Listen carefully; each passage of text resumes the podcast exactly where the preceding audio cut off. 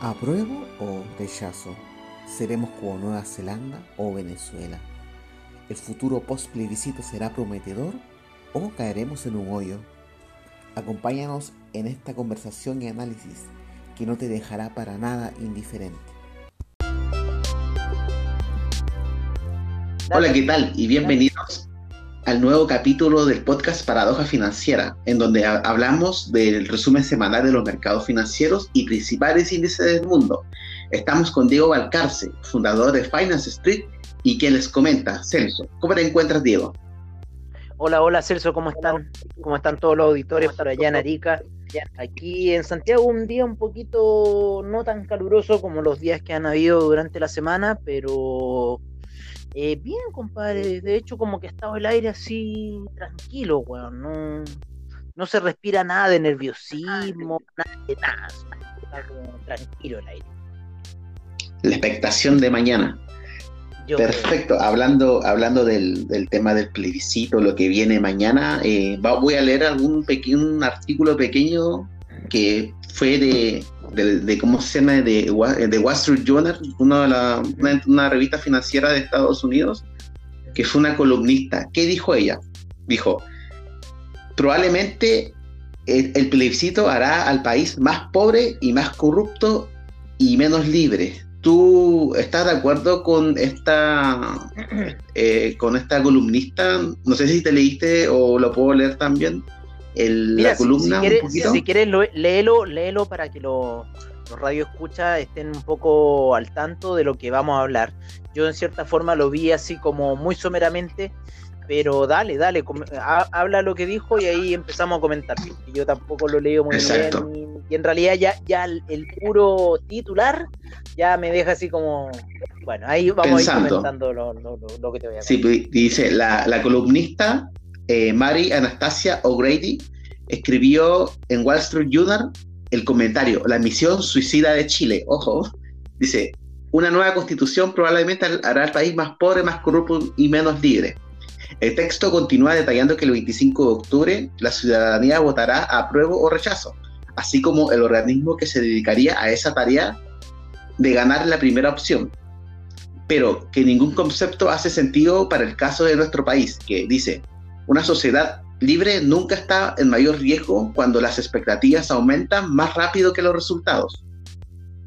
Después dice, las encuestas indican que el sí, que prevalecerá incluso si el proceso reescribirá la máxima ley y en donde se perfila como un desastre según y escribió. Después agregó que sin duda fuertes dosis de adoctrinamiento marxista en las universidades y la igualdad de ingresos en los intelectuales de hoy en día y los medios de comunicación han inclinado al país hacia la izquierda. Así termina, eh, como bueno, va a terminar un poquito en la parte final.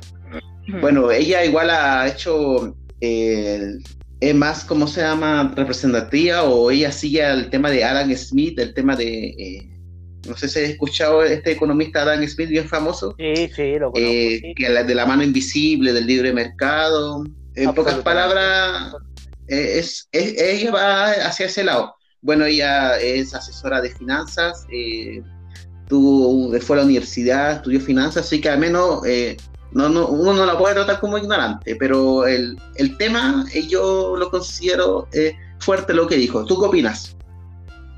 Eh, estaba justo buscando aquí cómo se llamaba al, papá de los Chicago Boys y el, Milton Friedman. Friedman, ¿cierto? Que, sería, se ría de la consciente del, de la corriente de Milton Friedman. Mira, yo no sé si esta, esta, esta señora de, de apellido y redundante, así gringo, y como que casi que es partidista de la UDI, no debe tener un, debe tener un en el partido ese, eh, yo eh, no, no con nada con lo que dice, por lo que dice, porque eh, eh, Chile ha vivido una situación eh, muy marcada por lo que es el, todo el tema norteamericano, norteamericano, todo el tema películas extranjeras, todo el tema de, de, de, cierta forma, de que en el 80 estos tipos trajeron todos estos conceptos desde Estados Unidos, del progreso, eh, ese progreso que era, puta, weón, escaparte al, otro, privatizar el país, ¿no? No dejar nada en cierta forma para poder de que como un Estado, ¿no? Hoy día todo en realidad es, un Chile privatizado. Es un Chile que se, ha subdividido y no se ha subdividido eh, privatizando para lo que son eh, los, ¿cómo se llama? Los chilenos, sino que se ha privatizado para gente extranjera, netamente, en donde se han hecho eh, grandes destrucciones al sistema social, ¿no es cierto?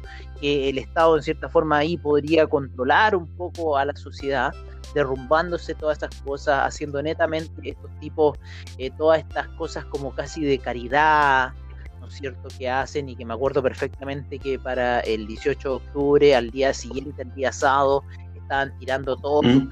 así en la televisión de que, oye, que nosotros tenemos el programa social tanto, que nosotros tenemos el programa social aquello, pero siguen siendo programas sociales por parte de privados, no un programa social por parte del Estado.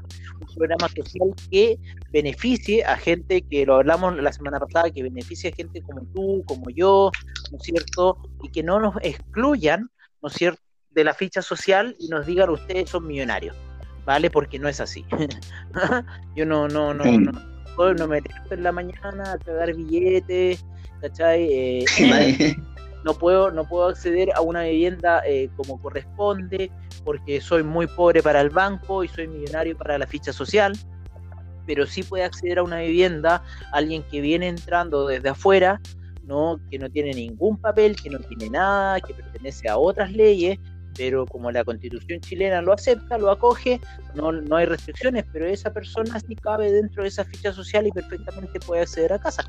Yo conozco casos cercanísimos de lo que te estoy diciendo. O sea, eh, aquí eh, en la casa de mi mamá, ponte una asesora del hogar eh, peruana, todavía, bueno, por esto de la pandemia no hemos distanciado, pero seguimos teniendo contacto con ella, y ella ya ha educado a su hijo en el país, tiene casa, auto, eh, está bien, van a decir los Buddy, sí, es que eso ha sido su esfuerzo, sacrificio trabajo, sí, pero también ha sido que la ficha de protección social, en cierta forma, la bonifica a ella y no me bonifica a mí, que yo soy el hueón que está aquí en el país, ¿no? Y que yo se me, he quemado las pestañas estudiando o trasnochando con amigos, eh, con tal de eh, ser alguien en, en el sistema social y que después tú vas y no, no consigues trabajo porque no, es que no eres del partido, es que no tienes tal contacto, es que no deben estar cuestión. ¿Cachai? O sea, yo te lo digo, yo soy arquitecto y trabajo en el tema de finanzas, estoy trabajando como, como instructor de esquí, porque me he dado cuenta que si me, me mantengo en una sola línea, en cierta forma voy a morir. Si no me diversifico como persona en esta sociedad que vivo aquí en Chile, me voy a morir. ¿Me entiendes? Porque no es algo... Sí, pues hay que hay que adaptarse. No algo que yo. Pero obviamente se, puede cambiar ese tipo de cosas, como, como menciona. Es que, como, como te digo, o sea, en países de los cuales nosotros nos. Eh, eh, eh, tratamos de proyectar y decir, mira cómo se hacen las cosas aquí, cómo se hacen las cosas allá, cómo se hacen las cosas acá. Sí, pero ese, ese cómo se hacen las cosas aquí, cómo se hacen las cosas allá, esa persona que estudió ingeniería comercial y que va a salir de ingeniería comercial, va a tener una pega en Wall Street o va a tener alguna pega en otra cuestión. O sea, tú ya te aseguras un trabajo cuando tú salgas, ¿vale? Aquí no. Aquí tú te titulas y estás en la incertidumbre de chucha. Eh, ¿a, qué salté?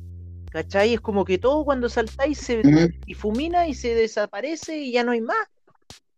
Entonces, un, mm. poco eso, un poco eso yo encuentro lo, lo, lo que falta como Estado de Chile para los chilenos. Y eso en cierta forma, no me pueden venir a decir que está en la constitución de hoy porque no está, porque han pasado 30 años y no está, porque a mí no me protege, porque a mí no me ayuda, porque a mí no me...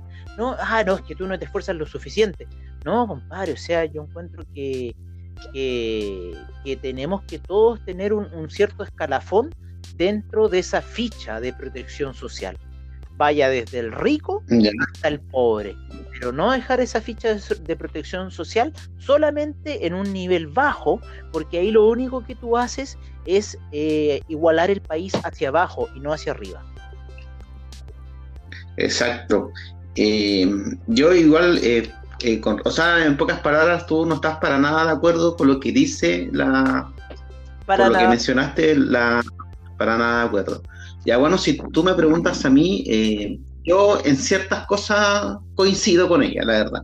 Ya. Porque igual la palabra clave dice que es probable, ojo. Claro. Porque es probable porque yo, al menos yo no sé quién hará la constitución, pues. Nadie sabe yo no te voy a decir que va a ser Venezuela o que vamos a ser Nueva Zelanda porque no tengo idea quién va, qué va a estar en la constitución porque todavía no se ha escrito. Es, solamente por eso la palabra, clave es probable. Eh, claro, pues, es, probable en el caso de que las personas que escriban la constitución sean de una ideología bien eh, radical, entre comillas.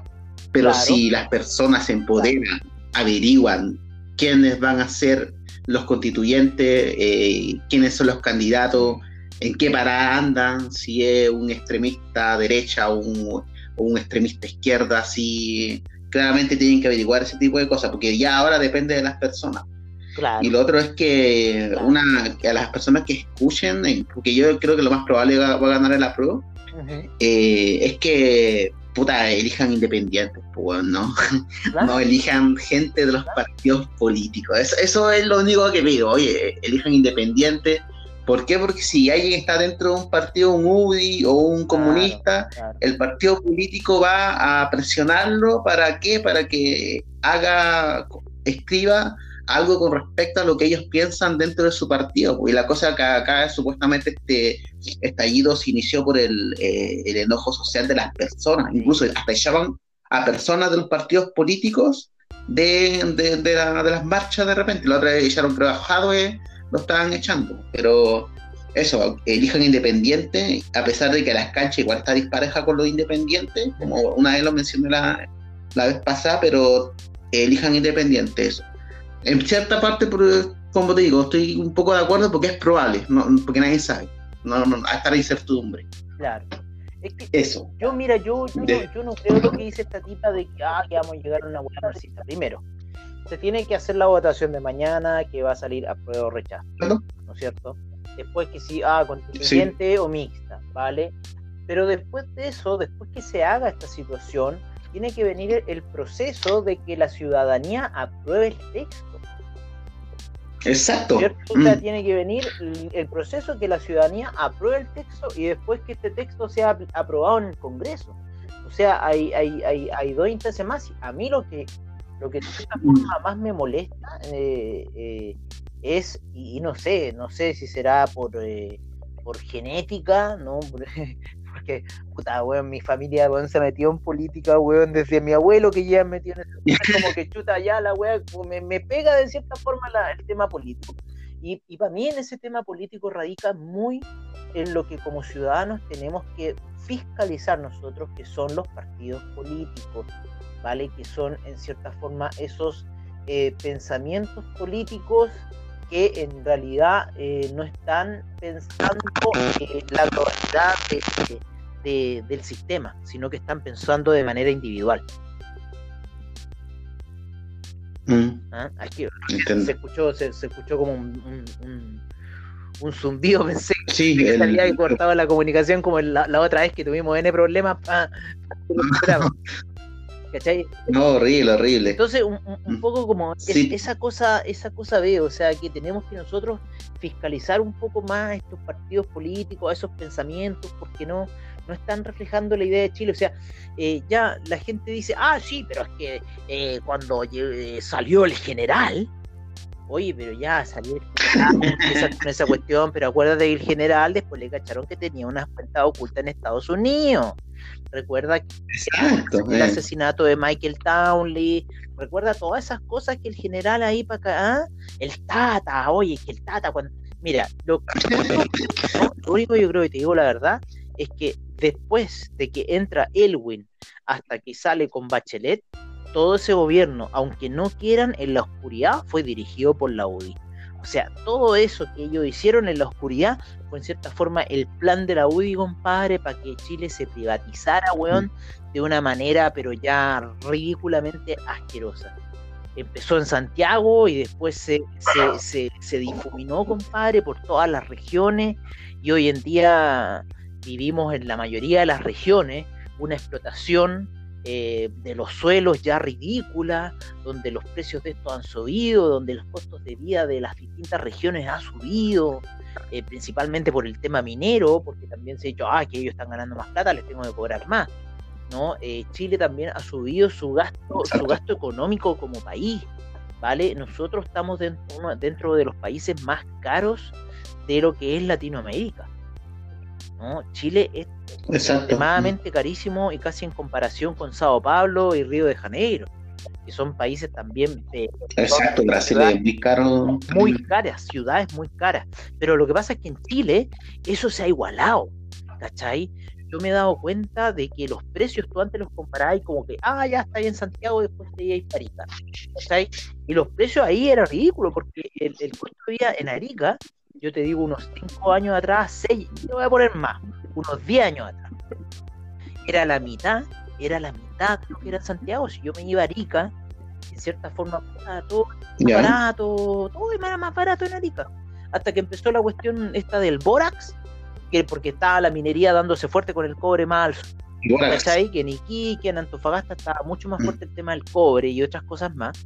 Y Arica estaba como medio dejado, pues, estaban solamente los bolivianos y los peruanos y de repente el Borax, y le empiezan a dar ahí como por el Borax para meterse, para eh, un poco eh, eh, explotar a, la, a, Arica, ¿vale? Porque Arica era como una de las ciudades más baratas, por lo menos hasta hace 10 años atrás. Yo hace cinco años atrás que fui me di cuenta de que el precio se había igualado. Eh, un poco te comento esto porque eh, lo que ha pasado, de que también otra vez fui a Punta Arenas y en Punta Arenas también me di cuenta que los precios se encontraban al mismo rango que en Santiago. ya, te da a decir, chuta, la comparación. Hoy día, eh, ¿cuáles son los precios más altos? Antofagasta, Copiapó, ahí encontráis un poco los precios más altos de cierto la Serena. La Serena sí, pero a pesar de todo, La Serena está más bajo que Santiago. En ciertas cosas. Por lo menos en comer mm. pescado y cosas así, es, mucho más barato y, y ah, una calidad mucho mejor. Entonces, pero, pero bueno, mm. e, esas cosas se han dado un poco de esa, de esa igualación del, del país como en el, en el, precio, como en el gasto, en el, en el cobro de día, ¿no? Mm. Eh, Exacto, no, sí, estoy totalmente de acuerdo contigo con respecto a, sí, obviamente por la inflación hace que las cosas suban y también la demanda y la oferta, pero también hay, que ver bien un punto ahí que, que con lo que sucedió con respecto, no sé, al tema de los pollos, a, la colusión, al tema de la colusión de los pañales, sino no, a la colusión de los confores, ese, ahí, esa subida de precio es una delincuencia que sucedió y que fue obscena la cuestión. Oye, eh, ¿cómo se llama? Eh, comento ahora el, otro artículo del Fondo Monetario Internacional. ¿Qué dice el, otro artículo? Que es con respecto al plebiscito que sucederá mañana en Chile. Dice, Fondo Monetario Internacional. El plebiscito, ah, el plebiscito abre la puerta para que Chile siga siendo un líder. Muy por el contrario con lo que decía la, otra periodista de Wall Street Journal. ¿Qué dice?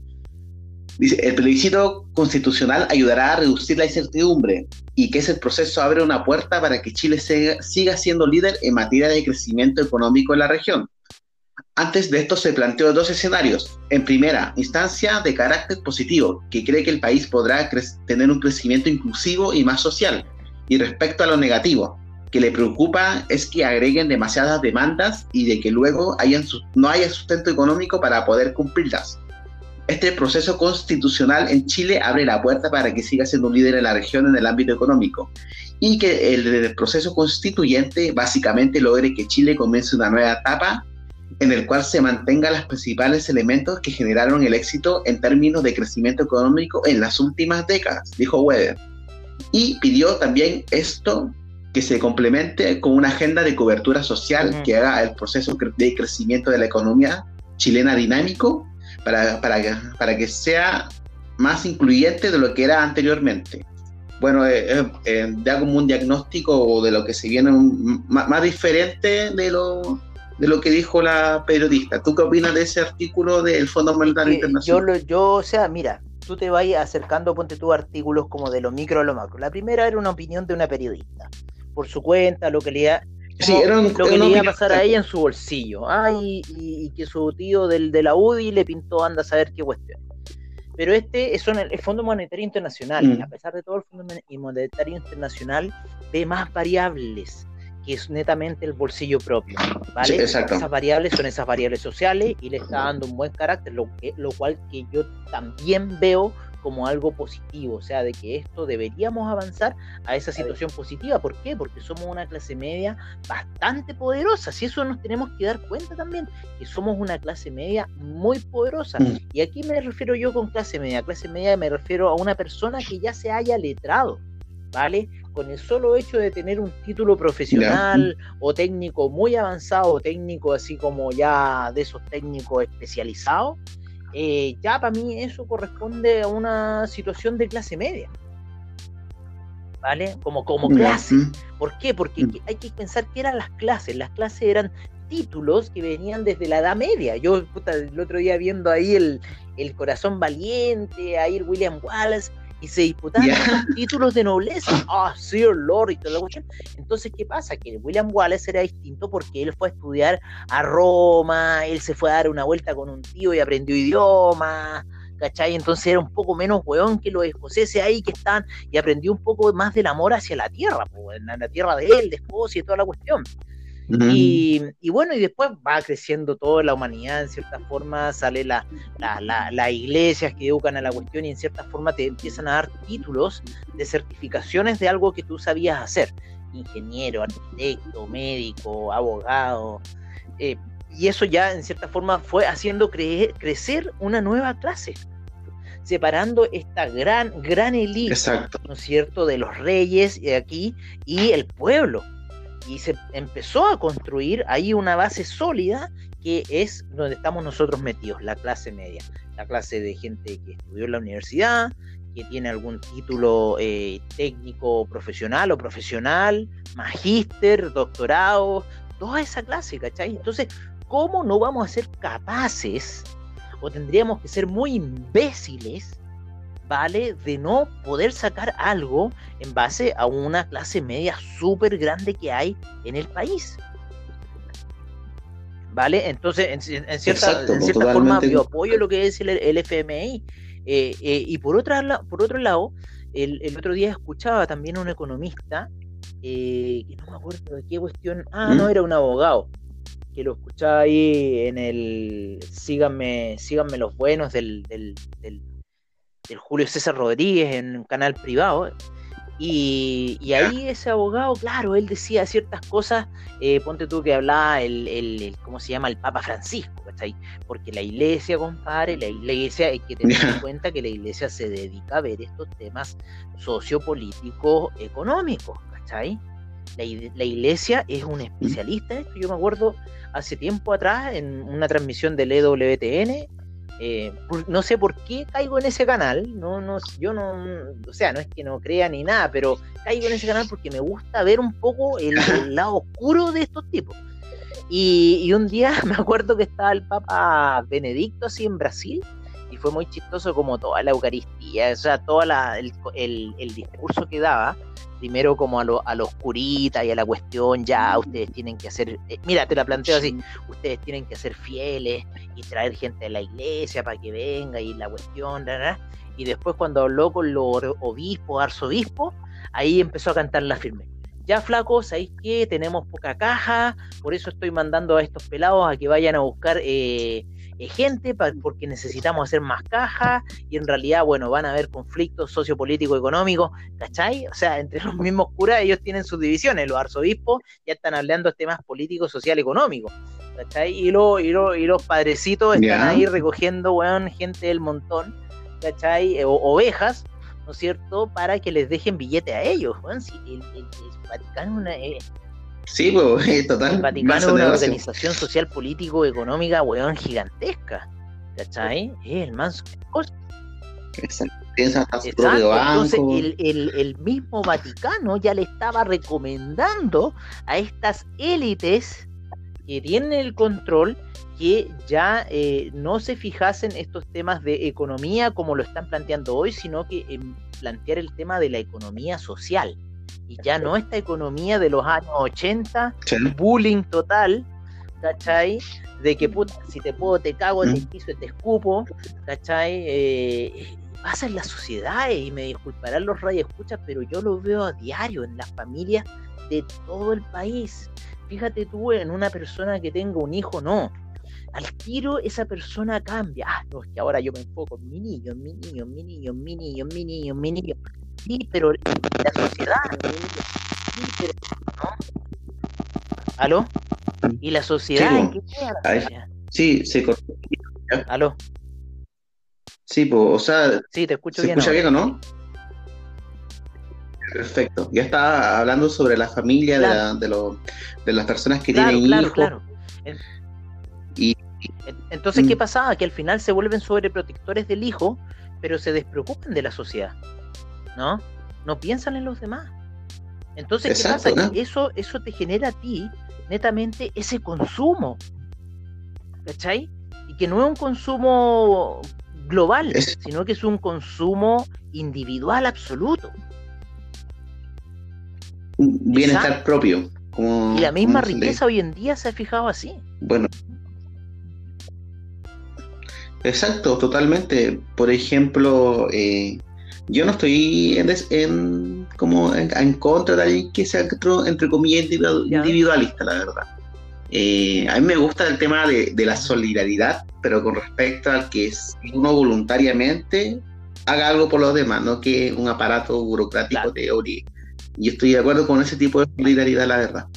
Eh, claro, yo, yo concuerdo que sí que hoy estamos en una sociedad entre- tremendamente individualista, así como egoísta más que individualista. Porque incluso en, en, las- en los, en los barrios de clase media, ¿no? O de, clase baja, entre comillas, si se puede decir, eh, vos, tú conoces a una persona que no sé, pues ya eh, pasa a ganar un poquito más de lucas y se cree mejor que, los, que el resto, así como que anda. Porque hay gente que ganar por un poquito más de lucas se cree mejor que el resto. O imagínate lo, de lo, lo del gobierno, lo de los que trabajan en el Estado. Entonces es como, eh, parte transversal dentro de la sociedad, tanto la clase baja como la clase alta. Hay gente que así, bueno, hay otras personas que no, hay gente, yo, yo conozco una empresaria que, que siempre me invita a la casa de repente porque no, no conozco al hijo y las, la persona es una persona súper humilde, súper genial, te pregunta cómo estás, todo ese tipo de cosas, nada que decir. Pero hay mucha gente que, que es como lo estoy mencionando, que es bien egoísta, individualista y, y te cago, te cago. Es, nomás. que es- así, pero e- eso es un concepto ya de sociedad. ¿no? Ese es un concepto de educación. Ese es un concepto de lo que estaban peleando los pingüinos allá por el año 2006. ¿cachai? O sea, de esa parte la base. Exacto. La base parte en esta educación que estamos aquí, Sí. los pingüinos, y para poder después de crecer más en los distintos estratos sociales que nos hemos diseñado. Eh, ¿Y qué pasa? Que en esa situación del colegio está todo muy destrozado, compadre, está todo eh, hecho mierda. Eh, en, en la, en, la, en la escuela, en las escuelas de, de sociales bajas, ¿no? Eh, el, el sistema educativo, compadre, bueno, no sé, tenéis que llegar como Jesús, tenéis que llegar como Jesús para que te pesquen en esos colegios, o sea, como profesor, ¿me entendí?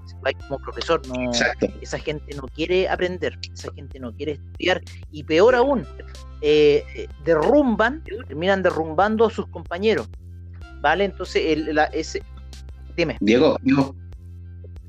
Eh, espera, Dale. se va a acabar el tiempo. Continuamos en, en la siguiente parte para continuar con el Ya, tema pues, de la parece.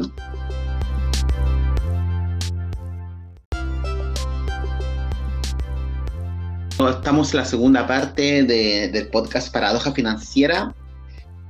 Y ahora estábamos hablando recién un poco de la educación, de los colegios Exacto. que hoy día están en Chile, que, eh, que, que la opinión de mi compadre de Finance Street eh, menciona que hay mucha deficiencia. Ahí, ahí quieres continuar con respecto Sí. a lo que estabas hablando. Sí, sí. Eh, bueno, era ese tema de la educación, o sea que hoy, hoy en día, compadre, eh, la educación de la, de, la, de la gente de menores recursos es muy difícil, porque esa gente está inmersa en un mundo eh, originado por el narcotráfico, la violencia, las drogas, eh, eh, el poco poco poder de, de, escalamiento social, eh, todos esos factores que terminan eh, construyendo una sociedad eh, de, en, esa, en, ese, en, ese, en, ese, en ese hábitat dentro de la sociedad general, una sociedad que en cierta forma no, porque se ve limitada eh, a, a, lo, a, a, los problemas que tiene a su alrededor, eso en realidad lo refleja en los colegios. Y pasa que esos niños que quieren estudiar o que los padres quieren que surjan, pueden hacerlo, el 80% compañeros son, eh, no sé, eh, hijos de narcotraficantes, o, el, papá, está en casa, o arropado, están pensando en otra cosa, porque el tío chuta llegó por las nuevas zapatillas a la casa, y tienen una, una, una forma de vivir súper así, eh, vista netamente no al alcanzar ese iluminamiento filosófico platónico, ¿cachai?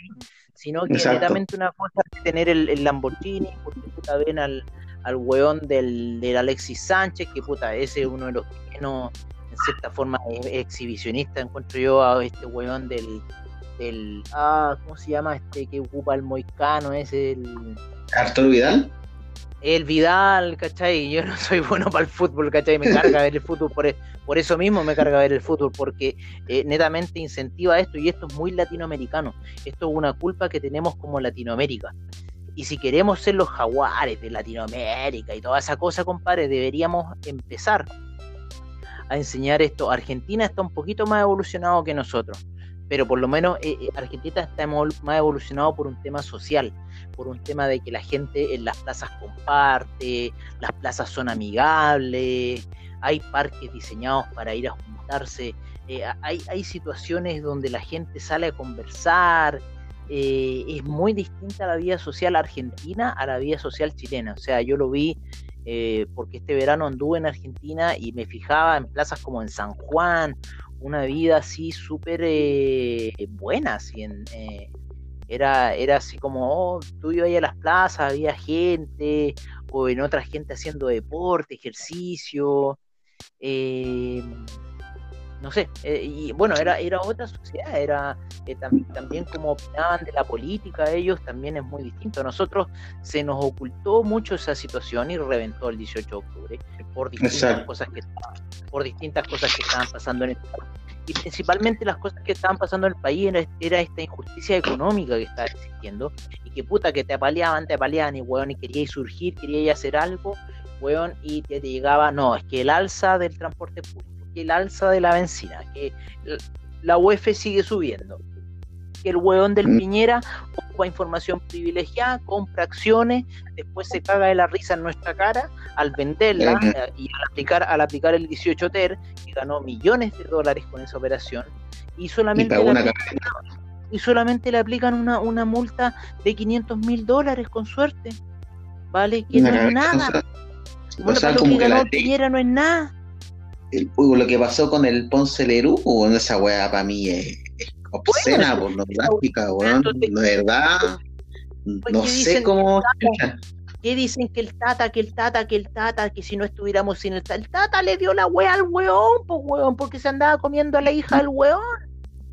Exacto, y el weón, para mí uno de los criminales weón, de Chile, el Ponce el ha estado en caleta metido en cosas de de, de, delincuencia y lo último que pasó, pues mira, eh, ¿qué sucedió lo último? Que que el, tema del caso Cascadas, que cómo se llama, eh, a través de una, cuestión financiera, eh, ganó aproximadamente como 158, 148 millones de dólares.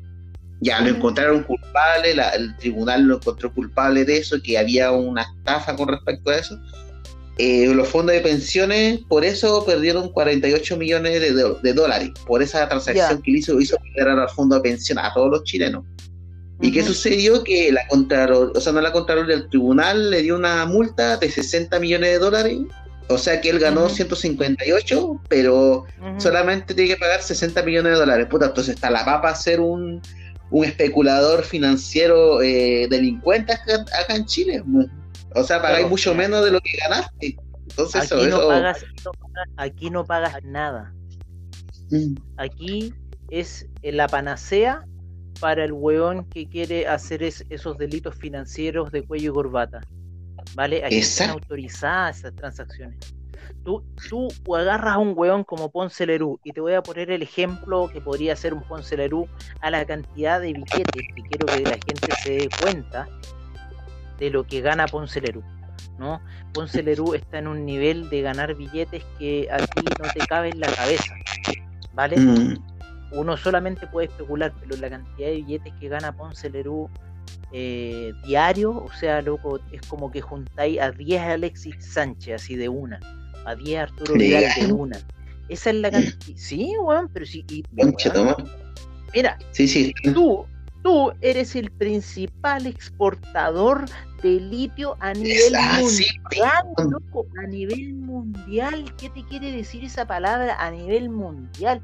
A ti te están comprando los chinos, los rusos, los gringos, compadre, toneladas y toneladas. Mira, yo me acuerdo una vez, me, me- me- en una de las pegas estas de, de administración de edificios, tuve un contador y ese contador había trabajado con gente que había desarrollado La Parva. La Parva es un centro de esquí que se halla acá eh, en, en- en la zona de Santiago, hacia la cordillera, al lado de los otros dos centros de esquí que son el Colorado y el Valle Nevado. Pero en La Parva, ahí, eh, ahí están los principales gente millonaria de Chile. Está Lutzich, está Angelini, tienen un weón, han desarrollado, han desarrollado ya proyectos inmobiliarios, porque ya las casitas que habían en La Parva la hicieron mierda. Mm, Y, eh, ¿y cómo se llama? Y el contador, el contador en una de estas weas que tenía que hacer como revisiones, eh, puta, le dice a una de las familias que estaba revisando, le dice a la, a la vieja, eh, ¿sabe qué señora? Usted para que esta cosa an- andemos bien, usted se tiene que pitear ocho, pa- ocho palos diarios. Ya, chucha. Ocho palos diarios. ¿Cachai? Pero vos, vos decís, weón, ocho palos diarios, ¿qué weón estáis hablándome? O sea, Sí, Weón, mil, diez mil. diez mil dólares diarios. es lo que teníais que pitearte. Para que no te apareciera como contabilidad, weón. Entonces, eso es gente que está, está en un nivel de ese Chile, que es un Chile que tú y yo desconocemos. Yo lo conozco porque bueno, he trabajado en centros de esquí, he visto a esa gente eh, en otras cosas más, entonces me he enterado un poco del, del- y también viendo las economías eh, de otros países, eh, alemanas, estadounidenses, Noruega, Suecia, ¿no es cierto? Donde la, la gente que tiene capital tiene capitales enormes. O sea, Exacto, exorbitante. Aquí, aquí viene y dice la gente, ah, mira que él es millonario, tiene un millón de dólares, o 10 millones de dólares. Pero compadre, en Estados Unidos hay hueones que tienen mil. ¿Cachai? O en, bueno, en, Ale- en Alemania, donde creo que hay caleta de millonarios. ¿Cachai? Sí, para Alemania y Calca. Bueno, aunque, por ejemplo, si, si tú ves el Forbes, la gran mayoría que están en el top 10 son estadounidenses. po. Y, Sí, po, y- en su gran mayoría, a menos a, a los emprendedores, los empresarios de Estados Unidos, al menos yo lo admiro porque al menos no son como, son esos que, no sé, pues el Mark Zuckerberg, el, el, el Jeff Bezos, eh, puta, en su tiempo fue Steve Jobs que salieron de la nada, pues estaban igual que uno, que otro, pero, pero estaban en Estados Es Unidos también, pues le dio la Es que, oportunidad de... ahí lo que pasa, lo, lo- lo que pasa ahí, es, ¿Mm? eh, es un tema de mercado. ¿Vale? Tú no puedes competir con 350 millones de hueones a tu espalda a 17, 19 millones que somos acá en Chile, 20 millones, no sé cómo vamos en el conteo, pero imagínate la, la- la dimensión. Entonces, creo que lo hablamos el otro día, entonces, eh, o no, creo que fue con otra persona. Entonces, No, pues imagínate, pero- imagínate tú, tú una idea, una idea, eh, tienes que vender eh, esa idea a un millón de hueones. Tienes Exacto. 350, 350 millones. O sea, obviamente que lo vaya a lograr. Aquí lograr eso es por lo menos tener el 5% de la población. Sí, eh. Por eso No. digo, porque nacieron también en Estados Unidos. Porque Claro. si Steve Jobs hubiera nacido en la Unión Soviética, ni cagando. o No, quizás si hubiera sí. nacido. eh, Pero sí. eh, no, pues quizás hubiera hecho otra cosa, ni cagando computadores, pues, pero eso. Pero si Steve Jobs hubiera nacido en China, Puede que sí. Ah, si este Jobs hubiera nacido en China y hubiéramos visto la misma historia, no pensando en el sistema chino, que los chinos se iban a apoderar de la idea de toda la web, no, no, sino que dejándolo como la idea de Steve Jobs. Compadre, Apple sería la empresa de computadores dominante del planeta. ¿Cachai? Si lo ha hecho Huawei, lo ha hecho miles de cosas, entonces imagínate si Apple hubiera sido en China, estaríamos cagados. Sí, totalmente. Con, Estados Unidos ni siquiera existiría en, el mundo de hoy, en el mundo que estamos viviendo hoy. Digo, sí, Apple es, tremendamente poderosa. Estaba viendo un artículo que decía que sería, si eh, Apple fuera un país, sería como la décima segunda economía más eh, economía como entre comillas como país más grande del mundo, pues así como dije, chucha, tremendo poder de Apple, Mira, ahí lo que, lo que pasa es que ahí es un tema de la información, es un tema de lo que estamos viendo con la digitalización. Entonces, por eso es poderosa pero, pero claro, es por un tema de información, Más que el vender los computadores, yo lo veo así. O sea, yo la computación siempre me voy hacia la información. Entonces, un poco volviendo atrás, en como un, como un contexto que estábamos viendo de, de este Chile que tiene que ser, un poco radica por ahí, o sea, la educación de las personas, ¿vale? Exacto. Que las personas eduquen y tengan así una, una perspectiva social de crecer y no esa de hundirse en que puta tener la mejor tele o el mejor plasma o la mejor auto, la mejor ropa, no, sino que tener la mejor calidad de pensamiento, ¿vale? Eh, que tenemos que tener un tema hacia, hacia el tema cibernético, hacia el tema de las computadoras, hacia lo que es la ciberseguridad, compadre, hacia los temas financieros, weón, también, porque Chile, weón, tiene, tiene esa liquidez que, otros países latinoamericanos no la tienen. Entonces, mm, deberíamos aprovechar, deberíamos aprovechar esas fortalezas que tenemos como país y no dedicarnos a, ver estupideces nomás y, y, hacer un mejor país desde la seguridad de ciberseguridad, desde, desde, el acceso al país, los mismos pacos, ¿cachai? Que ya los pacos hayan pacos de carretera, los pacos de montaña, ¿no es cierto? Los pacos, y, que, el país se vaya fiscalizando de otras formas. Perfecto.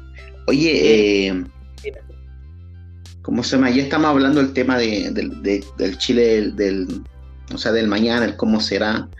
Eh, bueno, eh, ahora, no sé, pues yo me gustaría hacer como un diagnóstico también, de lo, a, menos como yo lo veo de la parte también de economía, y de, un poco social. Dale. Y, y, qué votaré también, pues, obviamente, si no, hay que como dar argumentos. Ya, por ejemplo, ya estaba como estudiando y ayer estaba hablando con un colega también que, sobre la economía, el tema social, cómo se puede avanzar y no, no, no tampoco caer en un populismo malo, así como en otros países. Por ejemplo, eh, si tú me haces eh, hacer un diagnóstico primero, así como la parte mala así de Chile, del por qué estamos también ahora, en primer lugar es como las clases políticas, puta, para mí son una mierda, así como de, izquierda a derecha, ojos. Y yo, acho que todos dicen lo mismo, no, yo acho que no hay nadie que no esté desacuerdo con eso, con que la clase política hoy día es una mierda. Y que la gente se cansó eso de los abusos que, por ejemplo, lo del Ponce que salieran así como si nada, ni siquiera están a la cárcel, y muchos perdonazos que le han hecho a, a los grandes y los poderosos, siendo que está, entre comillas, mal, mal parada la cancha y el segundo lugar, que igual creo que es súper importante observar, es, es, que la deuda del Banco Central, eh, putas, ahí que está cada vez, tiene, si tú veis el gráfico, eh, está aumentando exponencialmente, ¿cachai? Totalmente está aumentando y, hoy en día es por, por, por temas sociales también. Eh, por ejemplo, la Bachelet, si tú ves el pedido de la Bachelet gráfico, duplicó la deuda, eh, la duplicó así eh, exorbitantemente. Piñera igual la duplicó, pero eso no la duplicó, pero la, igual la elevó, pero no tanto. Ahora Piñera el de ahora, ahora Piñera el de ahora, eh, claro, la duplicó, pero igual entiendo por el punto del coronavirus, se tuvo que endeudar, eso fue algo obvio que eso no, no, lo discuto, es un tema de emergencia. Ya, y cada vez tiene una tendencia eh, positiva. Ahora yo digo, Ya, ¿qué sucede? ¿Qué pasa que cuando haya que pagar la deuda? Eh, ¿De dónde voy a sacar plata para pagar esa deuda que está aumentando exponencialmente? Hay un buen punto ahí. Y el segundo punto, el tercer, cuarto punto, el déficit fiscal, que hoy en día Chile gasta más de lo que le están ingresando en impuestos. Y cómo ese, esa diferencia, ese delta, lo está haciendo a través de la deuda, o está aumentando cada vez más la deuda. Porque, por ejemplo, es, como, es como que yo, no sé, gane 500 lucas y ya me eh, pesco un crédito, no sé, pues cinco palos para comprarme, no sé, hartas cosas, ya vivo bien los primeros tres meses, ah, pero cuando hay que pagar la deuda, ahí tiene que reducir costos, ¿en dónde te a sacar la plata? Ya, esa es como la parte mala y siento que también una parte porque la gente también se enojó en este estallido social, es que la deuda de las casas, de los, de los hogares, prácticamente una persona que ganaba un palo, entre comillas, eh, 750 lucas se iban para pagar deuda, lo demás era para él, ¿cachai? Eh, hipoteca u otras cosas. Entonces eso yo creo que también a la gente, le, y como lo que tú mencionaste, la educación financiera, importante con respecto a eso, porque probablemente mucha gente se endeude por cosas importantes quizás, o también puede ser, no sé, para comprarse guas que probablemente ni siquiera le sirven. Ya eso sería como la, la parte económica un poco lo, el, el, por qué Chile estamos ahora y hay que tener cuidado con la deuda y el déficit. Y lo otro, lo que es positivo de Chile también, que igual yo, igual eh, ayer igual estaba hablando con, con, amigos también con respecto a esto, es que, claro, eh, yo igual no estoy tan de acuerdo contigo con respecto al tema eh, que hay quien nace pobre, o no sé si lo mencionaste, igual estoy un poco con la caña, pero... Ya, dale, dale. dale. por ejemplo, una persona, según la OCDE, no sé si sabes qué es la movilidad social. La movilidad social es cuando eh, una persona nace, no sé, pues, en extrema pobreza, esa persona en Chile tiene más probabilidades de salir de esa, de esa clase eh, y para estar en clase media o alta. Tiene más probabilidades que en muchos países de la OCDE, que eso se llama el índice de movilidad social. El otro, este que, es super, eh, que, que, lo encontré súper relevante para mí, ese índice. Que, por ejemplo, ayer estaba hablando con un amigo curado, en pocas palabras, yo le decía, chicos, miren, eh, la y la desigualdad. Por ejemplo, eh, el año 90 hasta ahora la desigualdad ha ido cada vez disminuyendo. Por, y yo les preguntaba a mi amigo, ya miren, eh, ¿ustedes sienten que ahora están mejor que sus padres, así como viviendo? Y al menos todos me dijeron que sí. No sé si tú estás de acuerdo con que eh, tú estás mejor que tus padres, porque al menos igual estoy mejor que como vivían ellos. Eh, no. no, no yo, yo en cierta forma ponte a, mis padres. Yo, eh, puta, la edad, a los, cuando ellos tenían 30 años, 33 años, eh, ya tenían familia, hijos, eh, casa comprada, eh, ¿cachai? Cosas que yo hasta este minuto en realidad no, no, no he efectuado. Ya, perfecto. Eso, eso es como un punto. Sí, pues por distintos temas. No, no, no, no, he podido efectuar la compra de una casa. ¿Por qué? Porque quizás no he tenido un, trabajo así regular, con, eh, con contrato, donde yo pueda ir a un banco y pedir un préstamo y que me pasen las lucas y que cada día la UEF se dispara más. A mí el tema un poco de la igualdad social netamente se ha dado en el avance tecnológico en el que los computadores han bajado de precio y la gente ha podido acceder a esas situaciones, los celulares, ¿no es cierto? Eh, cuando se hacían estos comerciales allá hace 10, 15 años atrás del Faundes, que se subía a un ascensor y empezaba a hablar por un celular, como un celular lleno de ejecutivo y que era un obrero eh, cualquiera. Entonces ha sido el tema tecnológico en cierta forma lo que ha acercado a las sociedades. ¿Qué siento que tengo como ventaja a mis padres todo este tema tecnológico que estamos viviendo hoy? ¿no? Eh, toda, toda esta situación de, bueno, ya se está disparando más con el criptomercado y esas cosas, pero en, netamente en el manejo tecnológico, ¿vale? Eh, de pensar que yo partí con un computador que netamente eran gráficas, que uno iba viendo eh, en cuanto a cómo se movía el, el, videojuego, pero hoy en día ya son gráficas de trabajo, planillas Excel, eh, desarrolladores de texto como el Word, eh, poder hacer una diapositiva como lo es el PowerPoint, ¿no? Miles de cosas que antes dependían de muchas otras variables, hoy en día tú las manejas y las puedes hacer.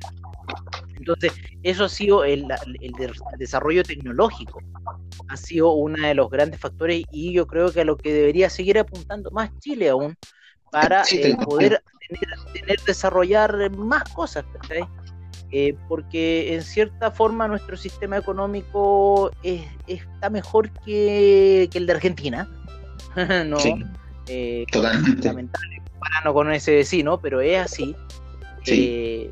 Entonces, en cierta forma, eso, eso yo veo, con eso yo me comparo así como a mis padres y yo, o sea, que, encuentro como que a favor en contra, eso, una situación de no tener todavía una vivienda estable, eh, no poder desarrollarme en lo que quizá estudié o cosas así, que ellos sí podían hacerlo, porque habían otras, eh, los colegios de, de, arquitectos, de dentistas, de médicos eran mucho más poderosos y había otro, otro sistema social de desarrollo. ¿Vale? Entonces. Entiendo. Eh, todo tiene que ver con el tiempo, todo tiene que ver con los avances que van ocurriendo y bueno, a lo que plantea, a lo que planteas antes de ese desarrollo social lo he visto pero netamente en el tema tecnológico y no como un tema país. Sí, eh, es, un punto, un buen punto, la verdad, lo, que tú mencionas, el tema tecnológico. Bueno, igual un poco de desacuerdo igual, a menos yo conozco más gente con respecto a eso. Y yo ya vi, para terminar, así como el que votaré y todo, eh, bueno, eh, esas son las partes negativas y las partes positivas que te mencioné, la movilidad social, eh, que obviamente no somos un país así la raja, pero al menos estamos comparativamente con en la región Latinoamérica, eh, mucho mejor que los demás. Eso no quiere decir que, que, somos los mejores y hay que ir mejorando siempre, siempre hay que ir mejorando, Siempre para mí hay que ir mejorando porque hay problemas que hay que resolver y todo. Y a mí me, como cuando dices, ah, pero ¿por qué con Latinoamérica si Latinoamérica es como el hoyo? Dije, sí, pero es que nosotros somos de Latinoamérica. Es como, no sé, comparar a alguien de que vive por cerca de la universidad, esas casas bonitas, eh, que con alguien de Cerro Chuño, no podéis comparar esas dos realidades, pues tenéis que ver eh, de qué manera se puede mejorar, pero practicándolo. ¿De qué manera? Ahora, ya después de todo esto, lo que te mencioné, que con, la deuda que te ahí, eh, yo voy a votar a prueba convención constitucional. ¿Por qué? Porque está la opción de, de, que más adelante se pueda, lo que tú mencionaste, elegir entre la constitución nueva o la constitución eh, que ya estaba de antes. Entonces, pero yo antes eh, dije, no, puta, igual me hago como voy a votar por una cuestión que no sé qué onda, así como iba a votar rechazo antes, pero después eh, averiguando, igual como tú, no sé si has notado, me gusta informarme y hablar con las personas, a pesar de que quizás no contigo, pero escuchar, porque uno ahí va adquiriendo más conocimiento y, se va educando también, pues si uno nunca termina de educarse. Y por eso votaré a prueba constitucional eh, constituyente por el mismo tema. Hay, hay un plebiscito de, que te dicen, Celso, ¿qué te cae? ¿Con esto o con lo otro? Ahí, ahí elijo, ¿cachai? Por eso. Entonces, eso más que todo es como mi parada, pero con riesgo. O sea, yo, yo le veo un riesgo, así como dice la otra niña, pero no, pues hay, que, hay, que, hay que ver qué sucede. Yo no te voy a decir que vamos a convertirnos en Venezuela, Argentina o Nueva Zelanda, porque No, hay, nada escrito. Eso, exacto. Así que ese es mi parada, no sé cuál es la tuya. Mira, la, mía, la mía es igual que la tuya, apruebo y constitucional. De partida, por lo que te he comentado miles de veces, de leer la constitución del año 25 y entender de qué se trata esa constitución y por qué, eh, cuál fue el Chile que se hizo después de eso. O sea, claro, llegó, terminó con Allende y después el golpe de Estado, ese fue como el, telón de fondo de la cuestión. Pero antes de eso hubo un Chile que fue distinto. Pero Aguirre Cerda, eh, gente que fue eh, metiéndose en un camino político y llegó a la política y Chile tenía unos niveles educacionales mucho más altos, un nivel de cultura mucho más alto. Eh, y eso se perdió, eso, cayó en, la ignominia, cayó en el oscurantismo y, se cerró y, después más encima se, suplantó con una cosa sobreimpuesta por unos tipos que en realidad trataron de pintar el país de una forma que para ellos era el, bienestar, pero nunca lo fue para los demás, sino que era como para ellos y te, te, hacían con esa voz de hoy no te preocupes, pues niñato, pues Y esa cosa ya terminó reventando el caldero. Eh, una, una, y creó una desigualdad muy enorme en el país. Eso es por un lado. Y, y, así como e, económicamente, no sé, yo lo, veo así que, podría, podemos surgir, podemos surgir más si, si tenemos mucho para avanzar como país porque estamos más abiertos a ciertas otras cosas, se han creado tratados de libre, libre comercio y miles de otras cosas, tenemos que ser ese país plataforma de toda esta situación que inconscientemente se, se ha hecho.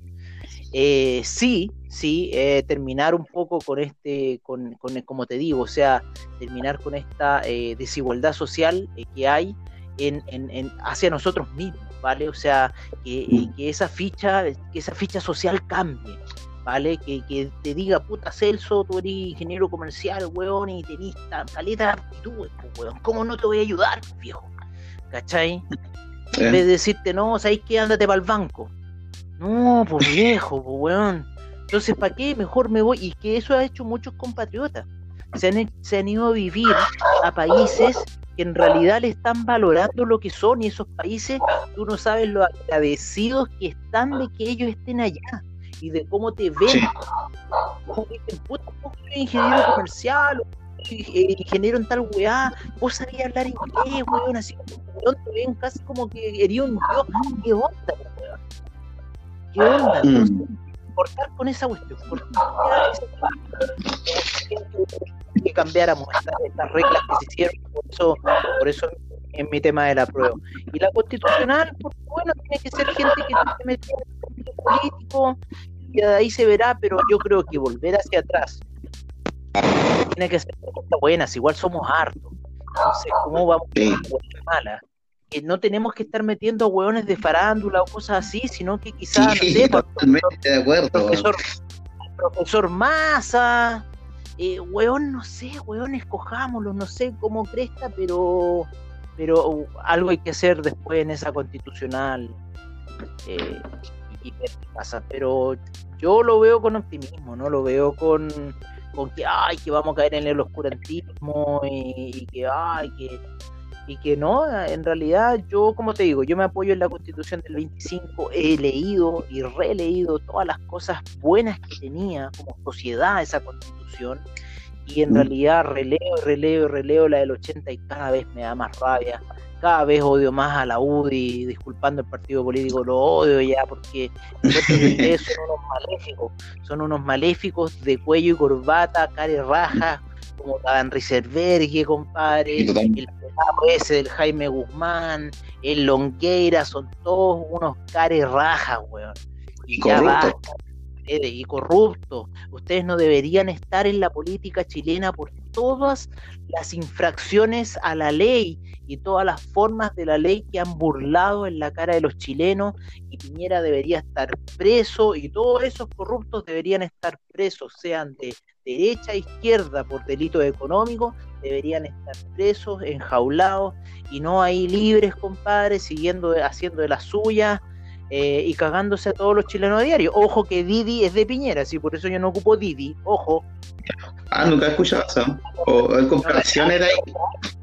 Ese se trajo todo Didi cuando fue su viaje a China.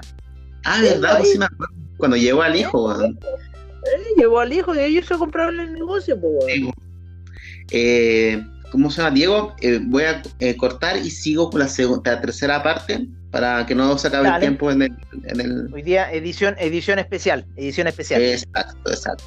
Ya, compadre.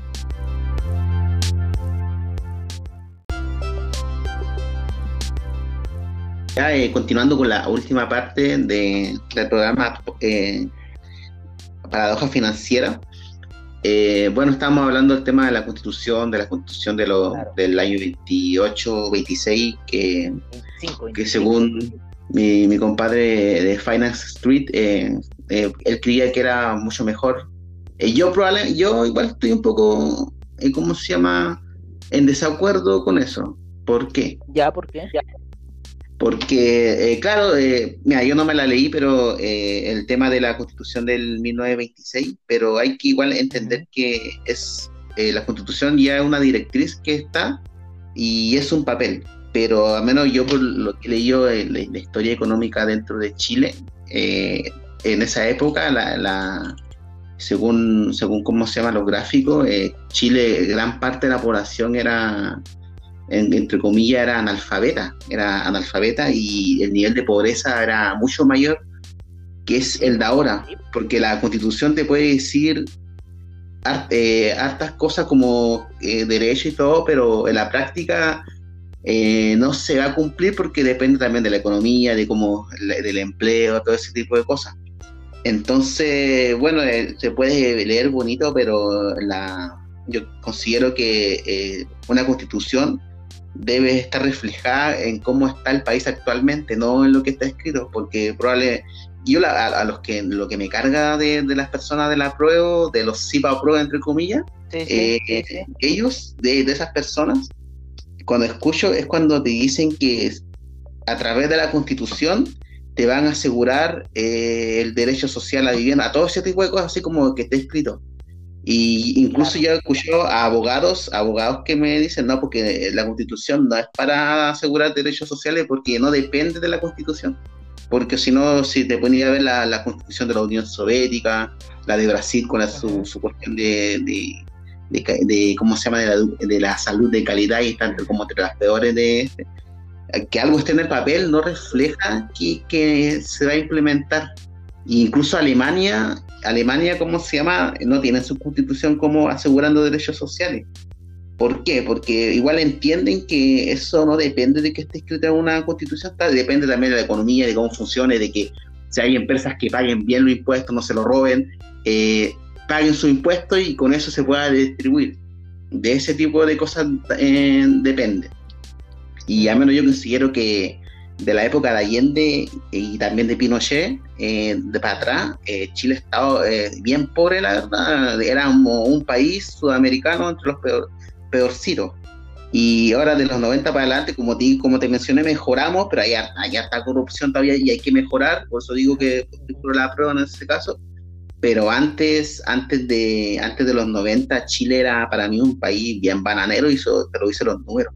Y incluso habían eh, el tema del Banco Central ni siquiera estaba eh, regulado. ¿Por qué? Porque los gobiernos que llegaban prometían cosas, estaba la presión social, pero prometían cosas y para financiar eso, ¿qué hacían? Imprimían plata.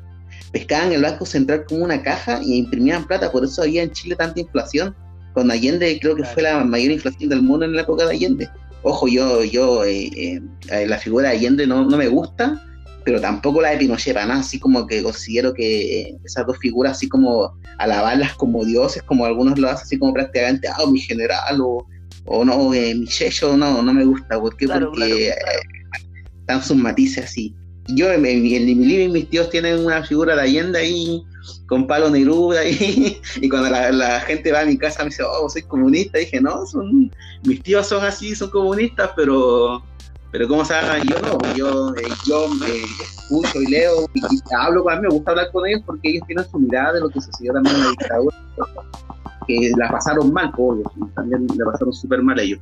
Pero a lo que me refería es que, claro, una constitución puede decir muchas cosas lindas, pero en la práctica no, eh, siento que en ese tiempo no se implementaba. La gente era mucho más pobre, se moría de hambre mucho más que ahora, y, que, que, algo está escrito en la Constitución no, no fundamenta que se va a hacer. Por ejemplo, la Constitución de ahora, ¿qué te dice? Que la, toda persona tiene derecho a estar en un ambiente de, que no haya contaminación, en pocas palabras. Pregúntale a la gente de Cerro Chuño que está viviendo ahí si se le cumple la constitución para nada. Entonces, entonces como se llama, es, ese es como el argumento que no me gusta, porque sé que eh, es como un poco mentir a las personas eso. Eso, no sé si, qué opinas con respecto a lo que dije. Mira, yo, yo lo que lo que he dicho, mm, perfecto, o sea, eh, a lo que hoy, eh, hay que leer la constitución del 25, hay que ¿Mm? entender lo que decía ahí. eh, el punto 3 y el punto 4 son vitales en cierta forma para lo que aconteció durante el año 73 al año 80, lo que estaba ocurriendo mm. en cierta forma, que me contaba mi mamá que durante ese tiempo la constitución quedó en un cese. O sea, lo que hace la Junta de Gobierno en cierta forma es cesar la constitución, con lo cual el artículo 3 y el artículo 4 no los iban a afectar a ellos que es por un tema de, subordinación a nivel nacional, que es, eh, ¿cómo se llama? Eh, es, como que es como que traicionáis a la patria, ¿vale? Ya. Creo que en el artículo 14 de la Constitución del 25 se especificaba que dentro del presupuesto nacional el 10% se iba a destinar a la salud. Entonces, en esos años los, los hospitales tenían un nivel bastante alto y las clínicas netamente eh, casi como que consultorios, ¿vale? Que no estaban surgiendo. Entonces hay que fijar los contextos primero históricos de las situaciones. Después como arquitecto te puedo decir que hay que leer bien esa constitución porque ahí se, se garantizaban ciertos derechos como en vivienda y cosas así. Y en, durante los años 50 al 70 hubieron grandes desarrollos urbanos a nivel nacional no solamente en Santiago, sino que en regiones, eh, en distintas comunas, en Rancagua, en Arica, en Iquique, en Antofagasta, se replicaron una serie de proyectos arquitectónicos de carácter social, pero apuntados como una clase social media, de los cuales se erigieron edificios que los que son estos edificios antiguos, yo sé, estoy seguro que en Arica hay, tiene que haber uno de esos edificios antiguos altos, por lo menos 22 pisos, que esa fue la medida, y, eh, y con buena distribución de piezas, tres dormitorios que tú puedes meter en una cama de dos plazas con dos veladores, ¿cachai? E, ese concepto de dormitorio. Y así hacer un, un departamentito clase media, puta piola, funcional, súper bien y todo eso. Eh, en Arica, como darte un ejemplo, el terminal de buses de Arica terminal de buses de Arica fue creado en base a ciertas situaciones sociales, ¿vale? Que se dieron en ese entonces, entonces distintas cooperativas y cosas así podían efectuar peticiones al gobierno central y después poder ser ejecutados planes de, obras, eh, em, ¿cómo se llama? Sociales, ponte tú el terminal de buses de Arica. Entonces, esto es importante en la constitución entender de qué se trata, porque todos esos beneficios sociales van a venir de acuerdo a eso. Eh, pregúntale a tu abuelo, cosas así, de cómo se construyó el terminal de Arica, de cómo se construyeron miles de cosas en Arica eh, eh, previo, A, previo Allende, previo Allende. Y que eso tiene que ver desde la constitución, desde esa constitución, que era hacia, enfocado hacia una sociedad de crecimiento y por eso se pasó desde ese año 25 hasta lo que fue el 70, antes de llegar a Allende, dejémoslo ahí, em, se, empieza a vivir como todo ese crecimiento de Chile. Ya después, ¿qué pasó? Que ocurre el gobierno Allende, se va hacia se polariza hacia un extremo de un contexto histórico que se estaba dando que era la Guerra Fría. Exacto, totalmente. Hay que pensar que en este minuto habían dos bandos, estaban los gringos y estaban los, los y los rusos y, las películas de Rambo que salieron después. y todo, es que compadre, si los gringos tienen la forma para poder meterte en lo que ellos quieren que tú veas de ellos. Totalmente, que los veas de la que la forma que ellos quieren que tú los veas a ellos. los rusos siempre eran los malos. los rusos siempre van a ser los malos, pues, compadre. Pero Exacto, tenían, las mejores estaciones, no las mejores estaciones espaciales, pero las que duraban más, si bien sus sistemas de, sus sistemas de, de, tecnología no son tan avanzados, eh, son bastante como rústicos, mecánicos, pero funcionan. Entonces, y había una lucha entre esos dos, o sea, entre lo que decía Boris Yeltsin, lo que decía el, el ¿cómo se llama? El Ronald Reagan, entonces, compadre, era una pelea así eh, brutal lo que ocurrió en ese tiempo. Y más encima nosotros aquí en Chile, en, Chile, metidos con Pinochet, ya último bastión, weón, de, del Führer, así, de, de las historias del Führer. ¿Cachai? ¿Ya? Entonces, weón, esa era como nuestra situación acá, sí, pues sí, yo creo, aquí, bueno, acá lo que pasa es que el Führer estaba con el partido nazi, que él después se hiciera cargo de toda Alemania fue otra cuestión, que lo hizo muy inteligente y lo hizo políticamente, por eso yo siempre voy que los temas políticos tienen que ser tratados con mucha cautela y tienen que ser tratados de manera muy inteligente, porque así fue como Hitler termina ganándose a todo el pueblo alemán y les miente en la cara y, y llevó su, su, el país a, la, a la destrucción. Mira, no les mintió en la cara, él les dijo lo que iban a hacer, lo que iba a hacer Alemania B, ¿cachai? Y los alemanes, weón, le siguieron el cuento hasta la muerte, ¿cachai? Y el loco les dijo, vamos a hacer la guerra con los demás, weón, y vamos a ir a morir. Y vamos a ir a morir por My Führer, Entonces, no, ese nivel de no era ese nivel de credibilidad y aquí se crearon sociedades nazis, weón. Chile fue un país súper nazista, weón. Sí, sí, me acuerdo de eso. Llegaron muchos con, nazis. junto con Argentina. Em, no, compadre, en el año 30 habían desfiles nazis. Yo he visto fotos aquí en Santiago, así en, en, en frente a la moneda, sí, de, de, de hueones nazis. Sí, compadre, es cosa de ver la historia. Entonces es cosa de ver, mm. mira, eh, ¿por qué hay que cambiar esta weá? Porque si seguimos con ese modelo vamos a tener seguir siguiendo a la, Cubillo, a toda esa weona, la Cubillo quería mm. eliminar historia de la weá. Si elimina... Ah, no, con esta weá sí me acuerdo. Historia, dejas a una sociedad ignorante, compadre. Exacto, totalmente. Entonces no puede ser. ¿Cachai?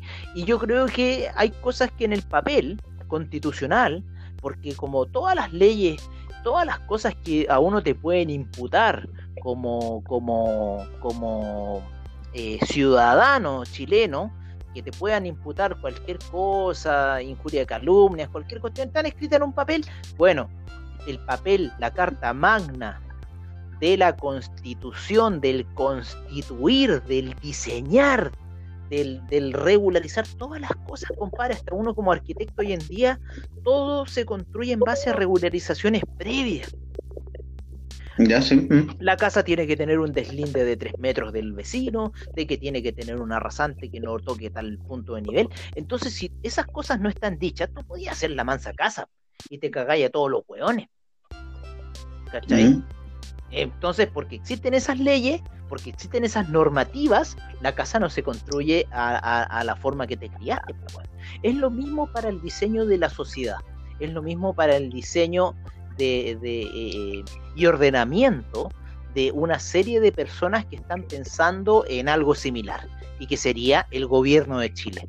Entonces, por eso yo veo un poco el tema constitucional como algo bastante serio, porque es lo que vamos a nosotros a decir y a formar y a constituirnos como chilenos. Y decir, mira, Celso Taucare es de tal forma. Y como que todos aprobamos esa misma forma de ser de Celso Taucare. ¿Cachai? Eso yo lo veo así un poco más la constitución. Yo lo veo como un ente mucho más social y que deberíamos apuntar hacia eso hacia, hacia la creación de una sociedad y que esta es una oportunidad de oro para poder ejecutar eh, esa, esa situación y así terminar con miles de cosas que nos han impuesto en estos 30 años. La AFP, el sistema de salud que tenemos en base a ISAPRE, eh, compare, que los milicos se lleven la plata en 10% para qué, para qué, para qué, que tengamos policías mal organizadas, ¿cachai? Por eso yo te hablaba antes cuando hubo un, como un ruido, eh, yo te hablaba de que debería haber como esta policía montada de Canadá, o sea, crear, no tener a la PDI en la entrada del país, sino que tener una policía especializada en la entrada para el país que esté fiscalizando, compadre, visas, y que esté fiscalizando, compadre, a los hueones que entran, y por qué vienen, y para qué vienen, ¿cachai? Y, mm. y a nosotros defendernos, pues, weón, y no cagarnos, pues, weón, ¿cachai? Puta. Totalmente soy, chileno algo, entonces y, miles de policías, miles de policías así, no sé, he visto estos sistemas gringos eh, porque los pacos, compadre, se tienen que cambiar o sea, los pacos con esta weá que está Totalmente, sí, no. La situación no puede seguir más y tenemos que reorganizar a, esos pacos de otra manera, ¿cachai? A la PDI también de otra manera, que haga otras funciones, que, que no esté así como puta en el borde, weón, y al final deja entrar a cualquier perico, pues, weón. Totalmente, eso, ese tema de la inmigración, un, un punto bien importante que hay que también verlo también con el tema de la constitución también que se hace y actualizarla en los tiempos también que estamos viviendo. Oye, eh, Gustavo, ¿cómo se llama? Eh, ya para finalizar y, dejar los últimos 10 minutitos para eh, qué sucedió en el mercado esta semana y qué es lo que se viene para la próxima semana. Y bueno, igual finalizando, por ejemplo, eh, el odio escucha igual eh, con Gustavo y yo, eh, tenemos algunas pequeñas diferencias con respecto, pero lo importante es siempre hablarla y ver y uno también informarse entre uno y otro para saber qué, va, qué va a suceder más adelante y también, como se va, es, es bueno este espacio de discusión para que la gente también se informe y un, independiente que uno vote a prueba o rechazo, se informe bien y que vaya a votar también, ahí. Porque yo creo que al final, igual yo creo que los dos queremos lo mismo finalmente, que sea un Chile mejor, que eh, la sociedad sea buena, que la gente pobre salga de la pobreza, que el que está arriba y se la, se la está ganando de buena manera, que progrese más si quiere, pero también a ayudar a los que están abajo, la clase media también y al final que todos crezamos, eh, crezcamos, crezamos, todavía no un poco medio mareado, pero eso, ¿cachai? Que llegamos a un buen puerto, la gran mayoría, ojalá todos, pero la gran mayoría, y seamos una, una gran sociedad, terminando con, con, el tema de la constitución, muy entretenido esa parte. Ahora, eh, los mercados financieros, ¿cómo ahora... Eh, derivando, ¿cómo ves? El, yo vi una discusión un poco en el WhatsApp de, de la bolsa, ¿Y qué pasa con el dólar peso chileno para el lunes? ¿Sube, baja? Eh, si gana el rechazo va a subir mucho más. Eh, o si gana la prueba también va a subir. Eh, no sé, ¿cómo lo ves tú para las personas que invierten en dólar peso? Ya, mira, mira, el dólar peso ha estado interesante porque en el dólar peso tenemos un canal bastante claro que por lo menos la gráfica, si tú lo pones en gráfica daily, eso lo puedes ver desde mm. más o menos desde... Mm, yo creo que desde junio, comienzos de junio, que llegó un poquito casi a los 824 ahí, máximos de junio, ya empezando junio, eh, julio, cae eh, hasta niveles de eh, los 756, por esa zona empieza ya a caer y después empieza a oscilar y vuelve de nuevo a los 800 y vuelve a caer a los 758 creo que llegó la segunda vez, vuelve a subir a 802, entonces está en ese canal oscilando por ahora el co, eh, perdón, el, el, el, ¿cómo se llama? El dólar peso. Pero ¿qué eh, es lo que estamos viendo un poco para el día lunes? Para el día lunes estamos viendo la siguiente situación, una reacción natural en torno a un resultado eh, de, índole política que en cierta forma va a definir un poco cómo puede ir el mercado. Em, el dólar peso está en un nivel que de depreciarse, de, perdón, de apreciarse, o sea que, en, realidad eh, su, su, precio fuera cayendo, eh, tendría que ver netamente por un tema de eh, el alza del cobre, ¿no? Que el cobre siga subiendo, ya en la semana llegó a los 3,21, después eh, retrocedió hasta niveles de 3,14, eh, creo que termina cerrando la semana, 3,13, termina cerrando el cobre. Vale, entonces termina cerrando en esos niveles y sería netamente el cobre lo que le podría seguir dando la potencia bajista a esto. Yo creo que el día lunes va a ser un día de un gap alcista.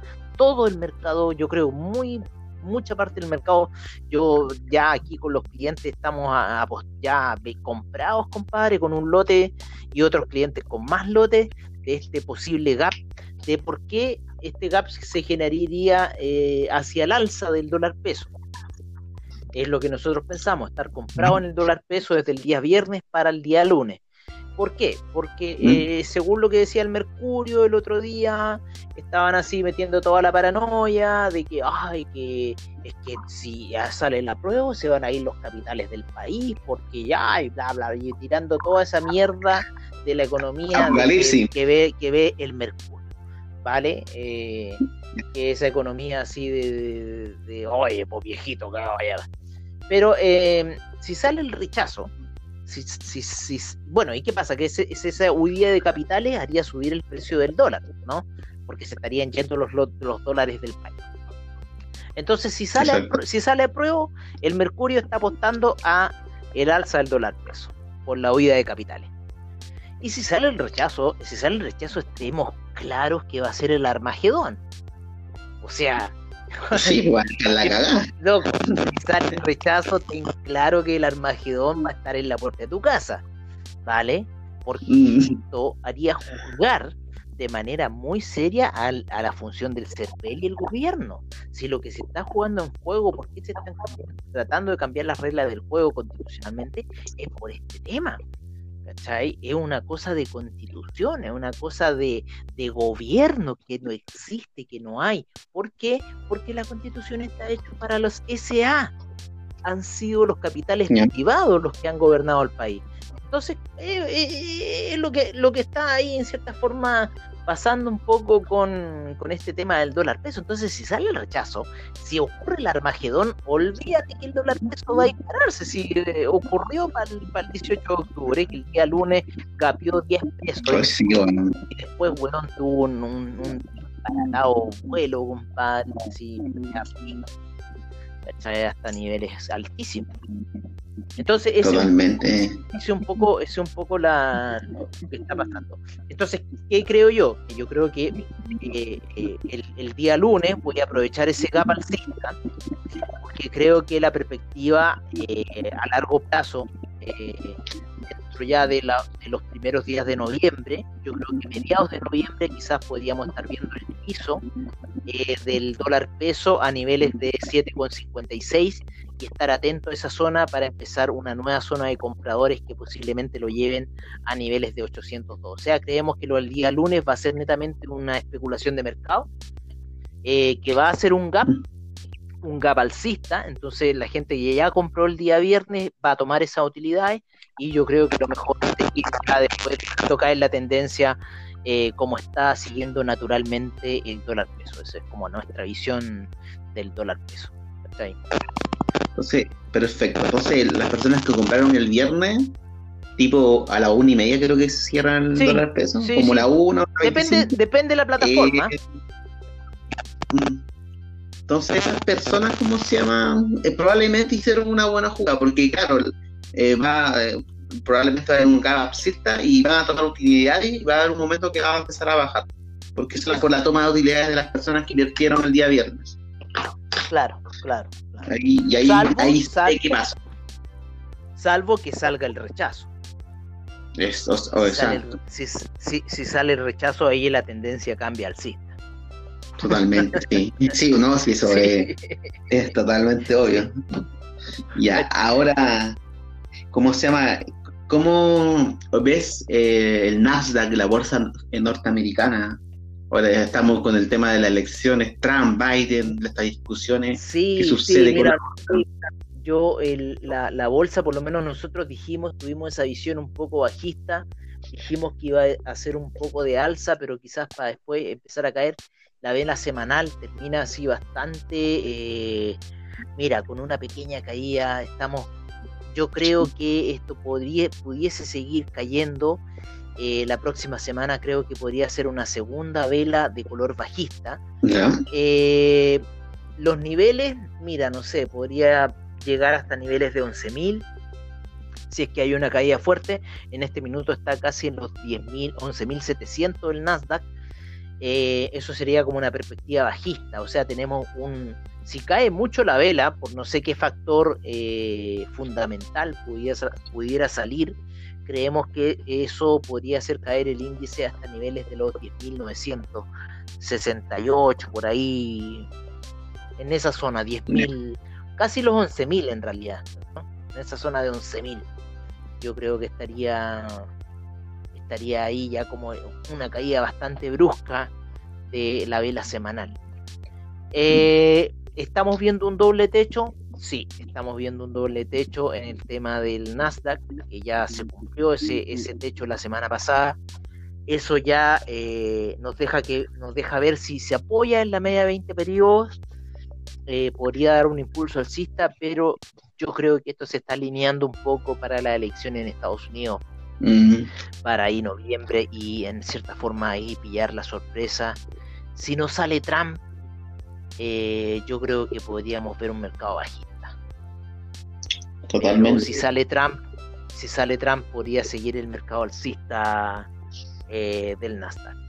Así que un poco eso es como la visión eh, previendo la elección en Estados Unidos, ¿no? Y un poco como ha estado el mercado, como para el mercado del Nasdaq, ¿no? El, Dow Jones y el S&P también siguen subiendo fuerte, pero yo creo que también se van a regir un poco a lo que a lo que diga esa elección en Estados Unidos. Mm, perfecto, sigo totalmente de acuerdo. Por ejemplo, los mercados eh, van eh, verán con buenos ojos la, la reelección de Trump, pero si viene Biden, ahí está como un poco la incertidumbre ya que entre comillas Trump como entre comillas pro mercado entre comillas y bueno eso, eso diría pero eso crees tú porque Trump lo ven de manera positiva claro sí el mercado yo creo que lo vería positivo que Trump saliera o sea ha, ha hecho subir mucho el mercado desde que se eligió y en realidad yo creo que seguirían viendo el mercado de forma positiva perfecto y, ¿Y cómo estamos con el oro? ¿Cómo observaste esta semana el oro? ¿Qué viene para la próxima semana? El oro esta semana, compadre, ha estado súper, súper eh, lateral. Inclusive hizo una, figura hombro, cabeza, hombro, que la tenemos eh, visualizada por lo menos en las gráficas que hizo esta semana. Viene la media de 200 periodos cayendo muy fuerte en lo que es la gráfica de 4 horas. Eh, ha hecho mucha resistencia en la gráfica. El día viernes fue ya esa última resistencia. Estamos ahí viendo si eh, hay una línea de tendencia que está rompiéndola en cierta forma. Así que es lo más probable que la próxima semana pudiese venirse bajista. ¿Qué tendría que hacer que para, que esto se viniese bajista? Tendríamos que empezar a ver un retroceso en el euro ¿vale? Eh, retroceso en el euro, eh, una subida del dólar index, ya estamos con el dólar index en niveles bastante bajos, esta semana fue caída el dólar index, em, el franco suizo esta semana también se cayó, pero mucho, o sea, esta, esta semana fue venta en el franco suizo así con todo, eh, y tendríamos que ver una, una recuperación del franco suizo, o sea, si el franco suizo empieza a subir, empezaríamos a ver esa caída en el oro, entonces tendríamos que tener el, euro a la venta, el franco suizo a la compra, el dólar index a la compra y el, y el oro a la venta para que en cierta forma este oro cayese. En sus pares, ponte tú, en lo que es la plata, está súper comprimida, compadre. Hay, hay un chico ahí en el WhatsApp que mandó una visión de la que pudiese explotar hacia arriba, pero mm. yo la veo en una figura técnica que se llaman como los tres cerritos, que hace como tres cerritos la, la gráfica y mm. después se cae. Entonces está justo en ese minuto, un irse a caer, la media de 200 periodos en gráficos de 4 horas en la plata le está pegando muy fuerte, compadre, como resistencia se trabaja. Eh, podría venirse un bajón de la plata, con lo cual arrastraría el oro y el platino. El platino sí se ha salido un poco de la, de la tendencia, pero eh, quizás se escapó para ir a buscar eh, caídas. Yo creo que esta semana lo más probable es el platino. Estamos también monitoreando harto el platino. Eh, y también está con harto ahí unas cruces de medias móviles bastante raro, así mm, como que quiere también está ahí raro el platino, como que quiere sostenerse, pero ponte tú el, el, oro y la plata, el oro y la plata van para abajo, entonces eso debería apuntar que, que debería, ir para abajo. Igual aquí estoy viendo el MACD, el MACD eh, por, eh, por default que tira esta cosa y lo está tirando como medio alcista el platino, pero no sé, yo, mm. yo, yo soy de la no pudiese ir a la baja, así eh, por lo menos que la plata, y el oro deberían ir a la baja porque están muy presionados ya. Así que la próxima semana, compadre, va a ser clave en los movimientos que pudiese tener el, oro. Esta semana estuvimos súper asertivos clientes les fue muy bien en movidas con el oro, especialmente porque vamos nosotros viendo la plata y el platino paralelamente. O sea, íbamos diciendo, ya loco, fíjense, y, y esa llegada a los 1931 se cumplió, pero así con todo. Y bueno, y esta caída ya estamos viendo ahí este nivel de soporte que si lo rompe, se va al colapso. Perfecto, un buen análisis. Bueno, Gustavo, que está, eh, estamos ya en el... Diego, o sea, que soy un estúpido de los nombres. No sé por qué te digo Gustavo de repente. La dura, yo decía Diego, Diego, Gustavo, Gustavo, Gustavo, Diego. Perfecto, sé que eh, estamos terminando ya el capítulo. Fue un gustazo hablar sobre lo que viene mañana, eh, la, la, constitución, los mercados también los, eh, viéndolo finalmente. Y como siempre, eh, nos vemos la próxima semana. Esperemos que gane la prueba, que vayan a votar y que ojalá sea un gran Chile de, mañana. Bueno amigos, lo mismo por acá. Me despido de ti, Celso. Siempre un gusto estas charlas que tenemos todos los sábados. Eh, también es un agrado hacerlo estos programas para los amigos oyentes. Eh, una sesión especial hoy día de programa que dura un poco más, pero, pero bueno, era para poder eh, eh, mañana va a ser un, día histórico, mañana es un día histórico para el país, o sea, esto es, algo que no podemos tomarlo así a la ligera. Mañana es un día histórico, lleven su lápiz pasta, lleven su la mascarilla. Y eso, compadre, una buena edición y nos vemos la próxima semana. Hasta luego.